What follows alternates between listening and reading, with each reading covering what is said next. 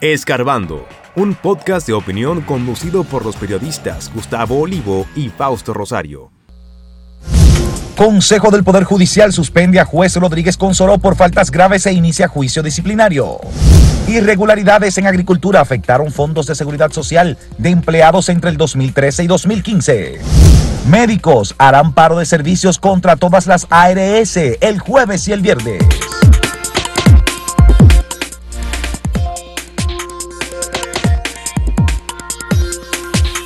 Pongan atención a lo que está pasando en el Poder Judicial de República Dominicana.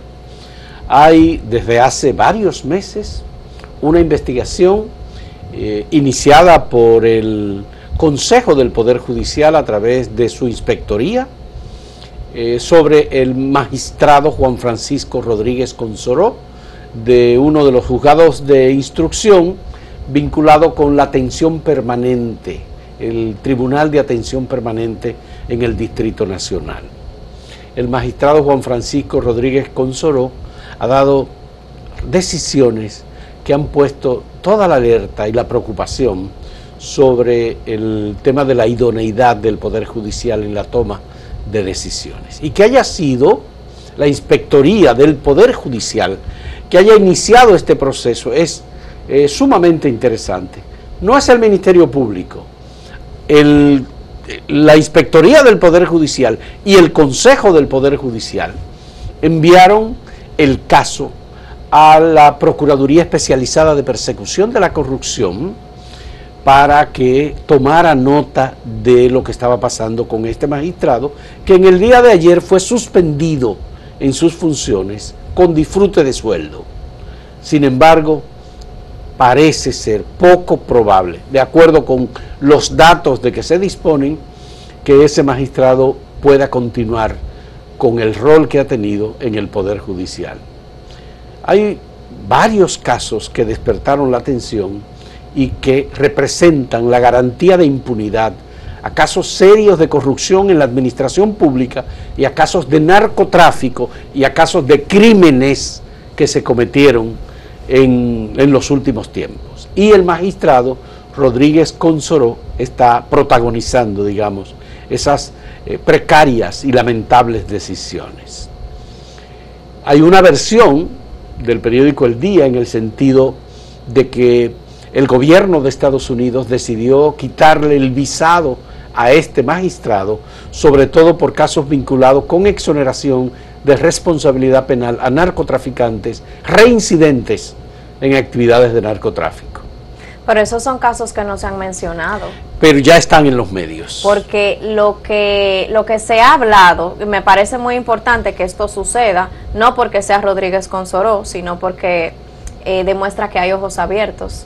Para mí, el hecho de que hoy en día estemos diciendo que a, este, que a un juez se le investiga y que no fue un caso del Ministerio Público, sino que salió del propio Poder Judicial, eh, poner la situación a la vista pública, eso a mí me parece como un precedente de los últimos años. Ciertamente. Porque no se había visto. Eso me parece importante, pero los casos que se han mencionado en la opinión pública y que se que se a los que se les ha dado como seguimiento son tres. Son tres que comenzaron en junio y desde esa fecha es que eh, según se plantea, como que comenzó ese proceso de ebullición del caso de Bueno, el caso de los tres brazos es emblemático.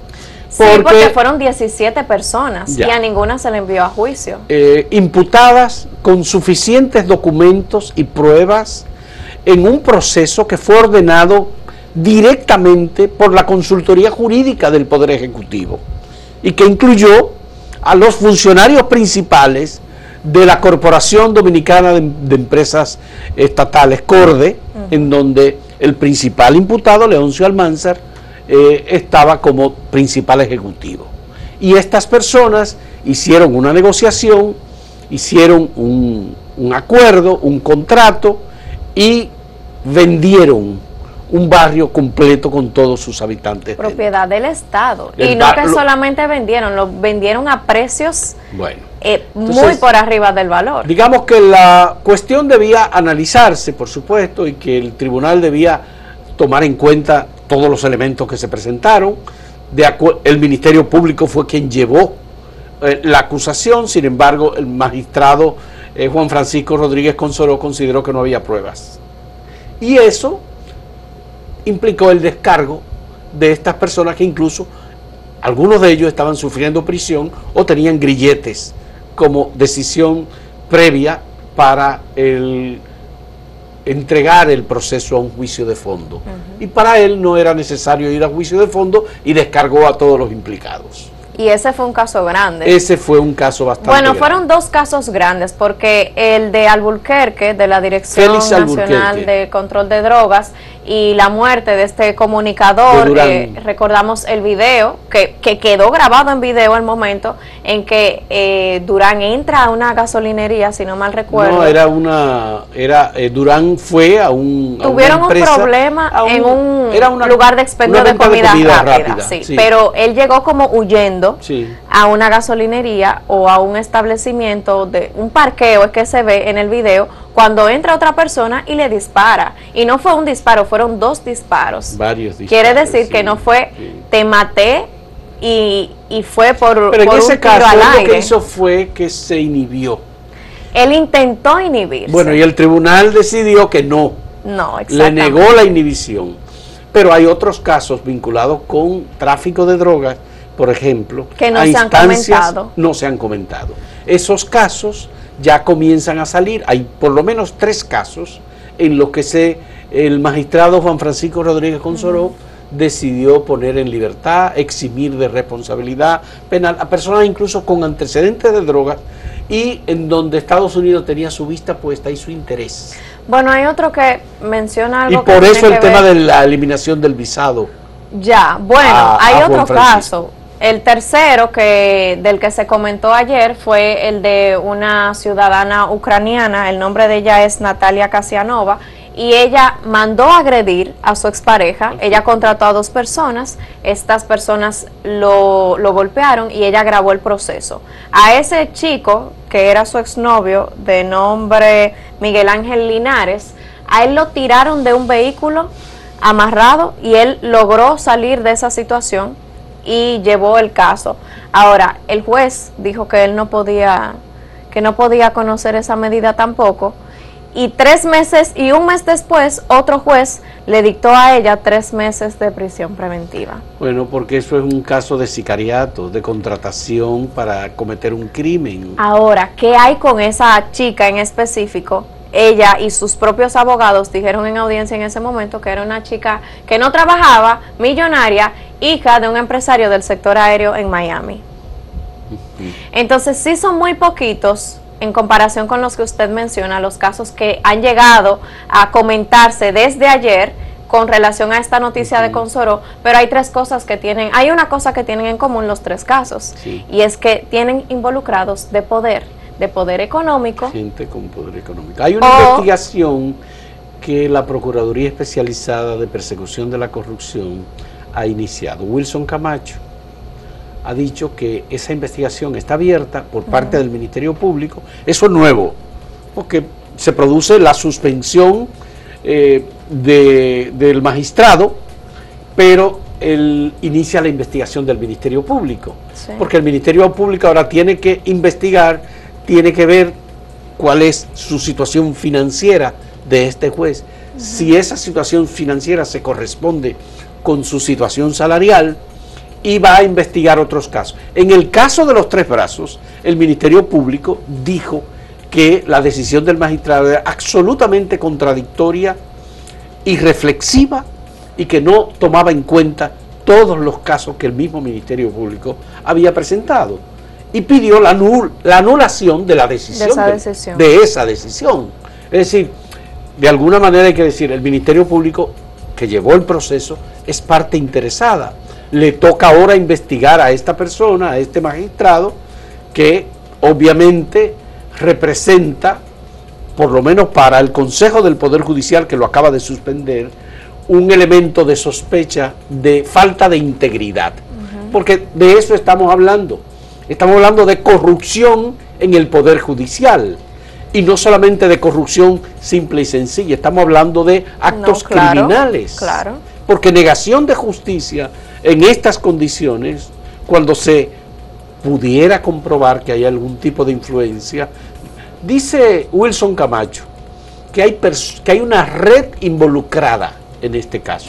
Es bueno, decir, sí, que no es el único no actúa solo. No, claro que no. Es una red aparentemente. Sí. Y él forma parte de esa red. Sí. Vamos a ver, ojalá que el Ministerio Público pueda encontrar suficientes elementos para imputar a esta persona, para no solamente sacarla del Poder Judicial, sino llevar un proceso en su contra.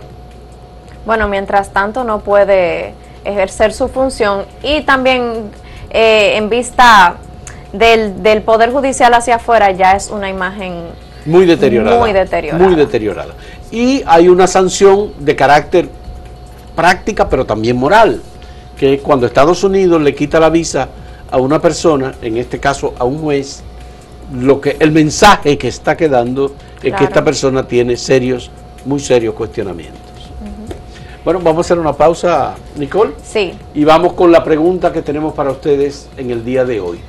¿Cree que César el Abusador revelará nexos en la República Dominicana tras su declaratoria de culpabilidad? ¿Sí o no? Son las dos opciones. Volvemos en un momento.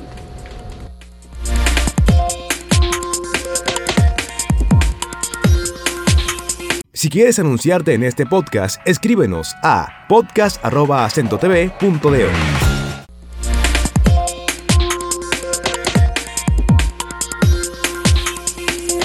Desde ayer se habla de una consultoría que se hizo al Ministerio de Agricultura y durante la gestión... Una auditoría.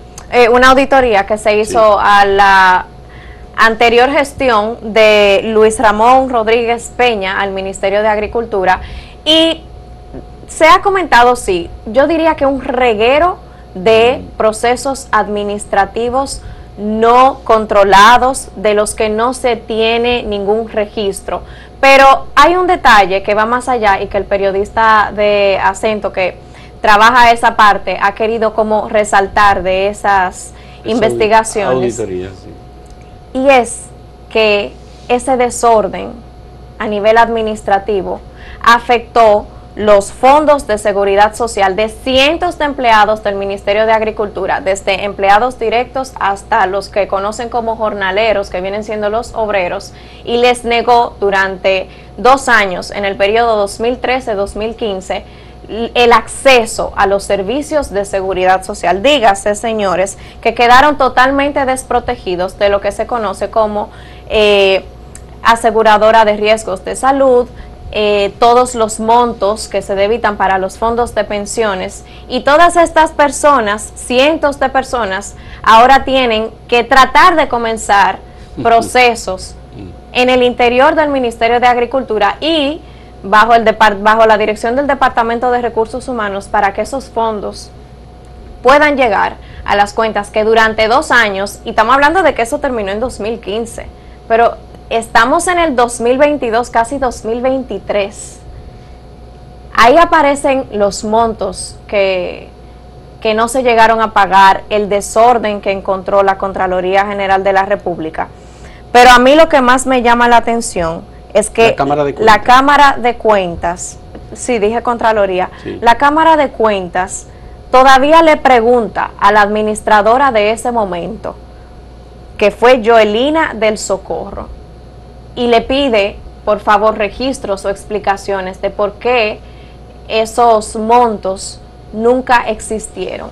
Y ella dice y les responde que no tuvieron acceso a los beneficios durante de la seguridad social porque eran jornaleros y que como eran obreros a ellos no se les retienen esos aportes.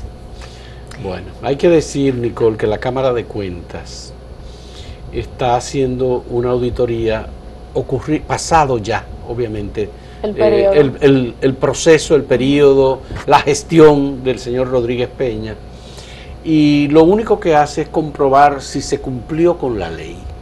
La Cámara de Cuentas lo que está contando, lo que está revelando es cómo en una administración del Estado Dominicano, en un ministerio, se incumplieron todos los procedimientos y no pasó absolutamente nada, salvo que consideráramos que el presidente de la República destituyó al señor Rodríguez Peña eh, en, ese momento y lo eximió de responsabilidad motus propio, nada más sacándolo del cargo.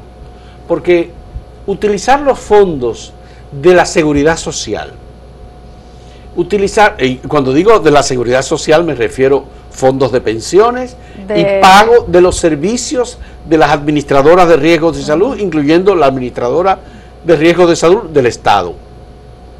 Utilizar los servicios, utilizar, perdón, los fondos de la nómina pública para otras razones distintas de lo que están designando, hacer los descuentos a los empleados públicos de sus propios salarios y esos descuentos que debían ir a la tesorería de la seguridad social nunca se pagaron, sino que quedaron en manos del administrador de ese ministro de Agricultura.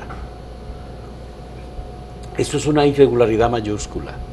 Jugar con esos fondos es jugar con la salud, la seguridad social, la estabilidad con, de, los, de esos empleados y de los hogares, de sus familias. Sí, también. sí. Entonces, resulta, y reiteramos en este sentido, muy lamentable que haya tardado tanto la Cámara de Cuentas para determinar este tipo de irregularidad. Habría que ver cuál es la explicación que ofrece el ex ministro de Agricultura de su paso por eh, ese ministerio entre el 2013 y el 2015 porque tal vez él tiene alguna justificación para ello. Justificación como explicación, no justificación como razón legal, porque no la tiene. Y es lo que está detectando la Cámara de Cuentas en el informe al que hemos tenido acceso por vía de nuestro compañero Julián Herrera. La Cámara de Cuentas coloca las auditorías concluidas en su página web y esas auditorías, dependiendo del nivel de irregularidad, son remitidas al Ministerio Público. Corresponde ahora, y parece que ya el Ministerio Público ha dicho que sí, que va a tomar en cuenta esta auditoría para iniciar una investigación sobre esta cuestión en el Ministerio de Agricultura. Importantísimo porque el, el sector agropecuario incluye a una serie de personas o nóminas adicionales que no son regulares. Una cosa es lo que son empleados del Ministerio de, De de Agricultura. Agricultura, otra cosa son jornaleros, jornaleros contratados para programas específicos, tanto de arroz como de otros rublos que se utilizan en el Ministerio de Agricultura para estimular determinados productos, algunos de los cuales son del consumo de la eh, canasta básica de República Dominicana y otros son para la exportación.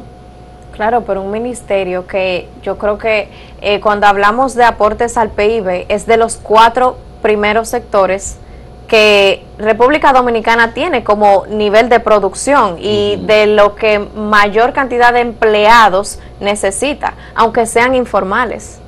Es mucha gente. Sí. Y si cada una de esas personas ahora mismo se fuera a la justicia en contra de esa gestión del ministro de Agricultura, ¿de qué estaríamos hablando? ¿De cuánta indemnización estaríamos hablando? La otra cuestión, Nicole, es la siguiente. Cuando un ministro se reúne con su equipo o él solo de manera particular decide, nos faltan fondos, no tenemos fondos, vamos a buscar, ¿dónde podemos buscar los fondos? Ah, bueno, ahí están los fondos de la seguridad social. Si us- usted sabe que si usted escoge esos fondos para otras tareas o para otras actividades, está excluyendo de la seguridad social a miles de empleados del ministerio No, y eso es un derecho laboral. y es un derecho laboral que no debe tocarlo. Debe tener algún asesor, debe tener algún administrador del área financiera que le diga, o de manejo de personal, de recursos, Recursos humanos, humanos. que le diga, mire, eh, eh, eso no puede ser, eso no se puede hacer. Si él no lo sabe, uno entiende que una persona que tiene la posibilidad de llegar a un ministerio tiene la capacidad de ponderar esos aspectos. O hemos llegado tan bajo en la administración pública de República Dominicana que un ministro puede tomar la decisión de desamparar utilizando los fondos irresponsablemente. No ocurrió una tragedia, no ocurrió una desgracia, una emergencia nacional, no vino un ciclón y desbarató. No, no. Es que no ocurrió nada de eso.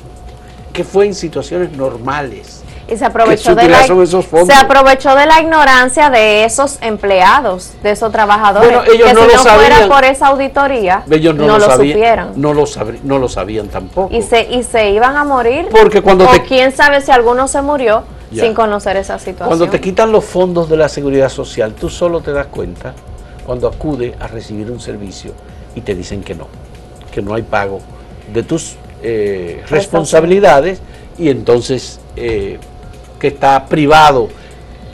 Digamos que el inicio de la seguridad social llevó a muchas instituciones, especialmente ayuntamientos y algunas otras instituciones, eh, digamos, eh, independientes o entidades paraestatales que no querían pagar la seguridad social porque entendían que eso era eh, un recurso que podrían utilizar en otras cosas. Los hubo que se separaron formalmente de la seguridad social. La Cámara de Diputados, ¿recuerdan? La Universidad Autónoma de Santo Domingo, porque lograron conseguir que el Congreso los separara. Creo que el Banco Central también se separó. Y eh, hubo alguna otra entidad que igualmente no, eh, no quiso, no quiso formar parte de la, de, la, de la seguridad social y mantuvieron su propio sistema independiente de aseguramiento social. Y eso están ahí. Pero todos los demás fondos que existían hubo que disolverlos. De- Bueno, ahora en el presupuesto del Ministerio de Agricultura ahora habrá que tomar todo ese dinero que no se contemplaba, Es que no existe ese dinero ya. que tampoco existe. O sea, ¿de dónde ahora van a sacar Claro. ese dinero para No. pagar las indemnizaciones? Eh, habría que, bueno, ya esas personas, probablemente muchos no están ya en el, porque ha habido cambios de gobierno, ha habido... No, eh, claro, pero no deja de entraron en- corresponderle. Si entraron en, en la regularización como eh, empleados por la carrera administrativa, bueno, bien, tal vez se mantienen y habría que compensarlos de alguna manera. Pero hay que ver, eso tiene que ir al, Al a un proceso Público. judicial, Ministerio Público, que haga la investigación y a ver qué ocurre con el señor ministro, ex ministro de Agricultura. de Agricultura, el señor Luis Ramón Rodríguez Peña. Vamos a repetir Sí. la pregunta, Nicole, que tenemos. Antes de la pausa, recordamos la pregunta del día. A través de distintas plataformas nos puede decir, ¿cree usted que César el Abusador revelará nexos en República Dominicana tras la declaratoria de culpabilidad? ¿Sí o no?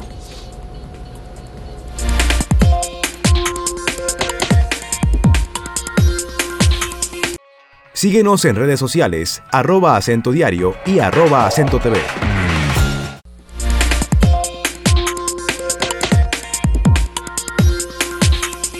Veamos rápidamente algunos de los resultados, los resultados nada más, en las redes sociales, de la pregunta que hicimos sobre si cree que César el Abusador va a revelar los nexos en la República Dominicana con él en tráfico de droga y de heroína y cocaína tras su declaratoria de culpabilidad en Puerto Rico.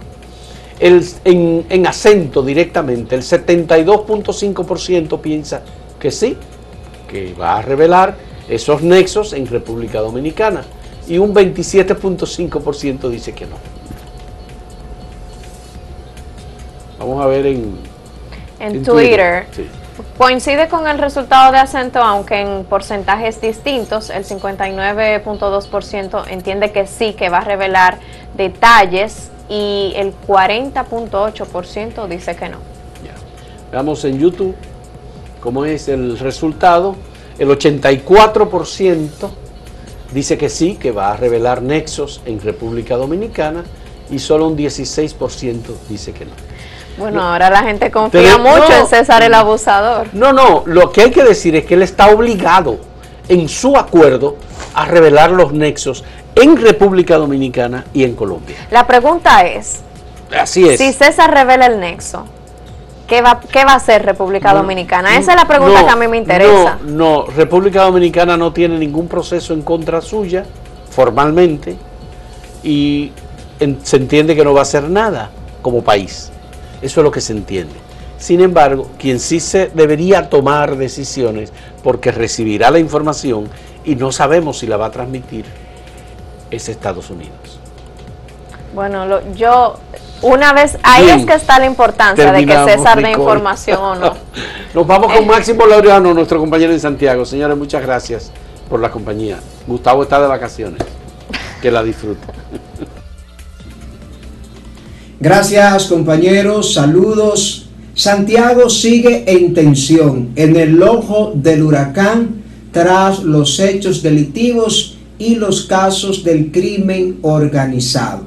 Este martes se sumaron dos fallecidos a la lista. Una joven de 33 años que había sido baleada en la balacera que se desató en el barrio Hermanas Mirabal, la Yagüita del Ejido, falleció. También se reportó la muerte de otra joven de 27 años de edad que habría sido alcanzada por disparo en un presunto enfrentamiento de bandas en el barrio Santa Lucía, Distrito Municipal Santiago Oeste. El vocero de la policía en Santiago, el capitán Fernando Pérez Valerio, agrega algunos detalles.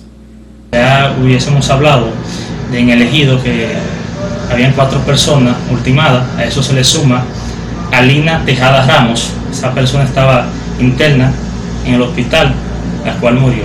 De igual manera, nos informan que Yesenia Sánchez, de 27 años, en Cienfuego, eh, fue ultimada eh, presentando herida de alma de fuego en nivel cefálico con entrada y salida. En este hecho de Yesenia de Cienfuegos se le hace un llamado a Nelson y a Gallito que por favor, por la vía que yo entienda, se entreguen. Ante la situación que tiene Santiago, que se podría calificar como de estado de emergencia, las autoridades policiales se reunieron con el fiscal titular Fernando Bonilla. El funcionario del Ministerio Público nos dice que trataron. general, eh, una reunión que se sostiene con su equipo de trabajo y los oficiales, eh, simplemente la Fiscalía coordinando con la policía eh, acciones y, y, la cosa a trabajar por la seguridad de Santiago. por ahora es lo que tenemos que establecer. Al tema de la preocupación en Santiago por los hechos delictivos, la situación de violencia, se une la opinión del alcalde Abel Martínez Durán, quien es ahora el candidato presidencial del Partido de la Liberación Dominicana.